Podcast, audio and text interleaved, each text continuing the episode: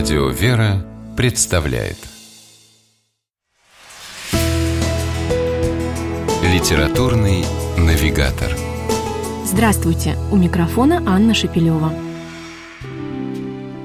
Писательница Ольги Рожневой везет на встречи с удивительными людьми. Нет, не с какими-нибудь звездами и прочими медийными персонажами, с самыми обыкновенными. Но для Ольги, которая помимо литературного дара обладает еще одним и, пожалуй, не менее важным – умением слушать людей, эти встречи неизменно становятся огромным источником творческого вдохновения и часто превращаются в потрясающие рассказы, читая которые не перестаешь удивляться, насколько глубока и наполнена смыслом простая человеческая жизнь.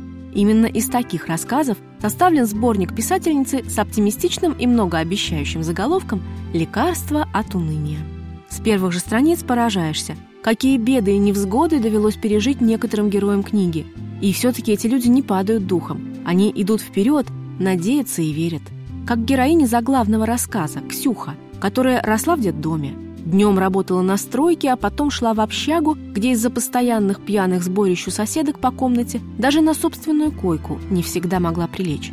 У девушки был врожденный порог сердца. И до того, что она в свои 20 с небольшим почти умирает, кажется, никому не было дела. Но Ксюха не злилась, не роптала, она понимала, что у каждого свои проблемы, и только неумело молилась Богу за тех, кто отказал ей в сочувствии. Сердце девушки не очерствело, не утратило веры, и в один прекрасный день она встретила добрых, отзывчивых людей. После подобных волнительных историй со счастливым финалом, которых в книге можно найти еще немало, лекарства от уныния Ольги Рожневой действуют незамедлительно.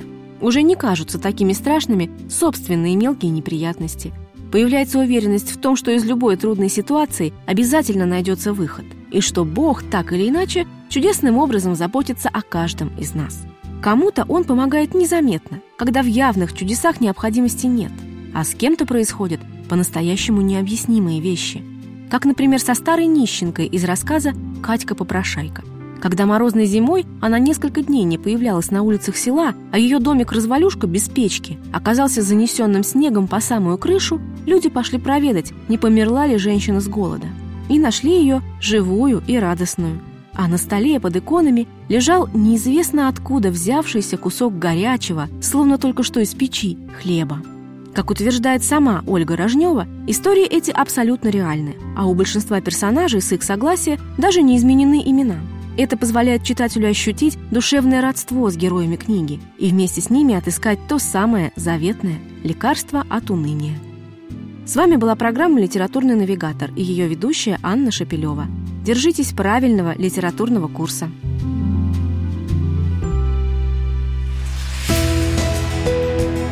Литературный навигатор.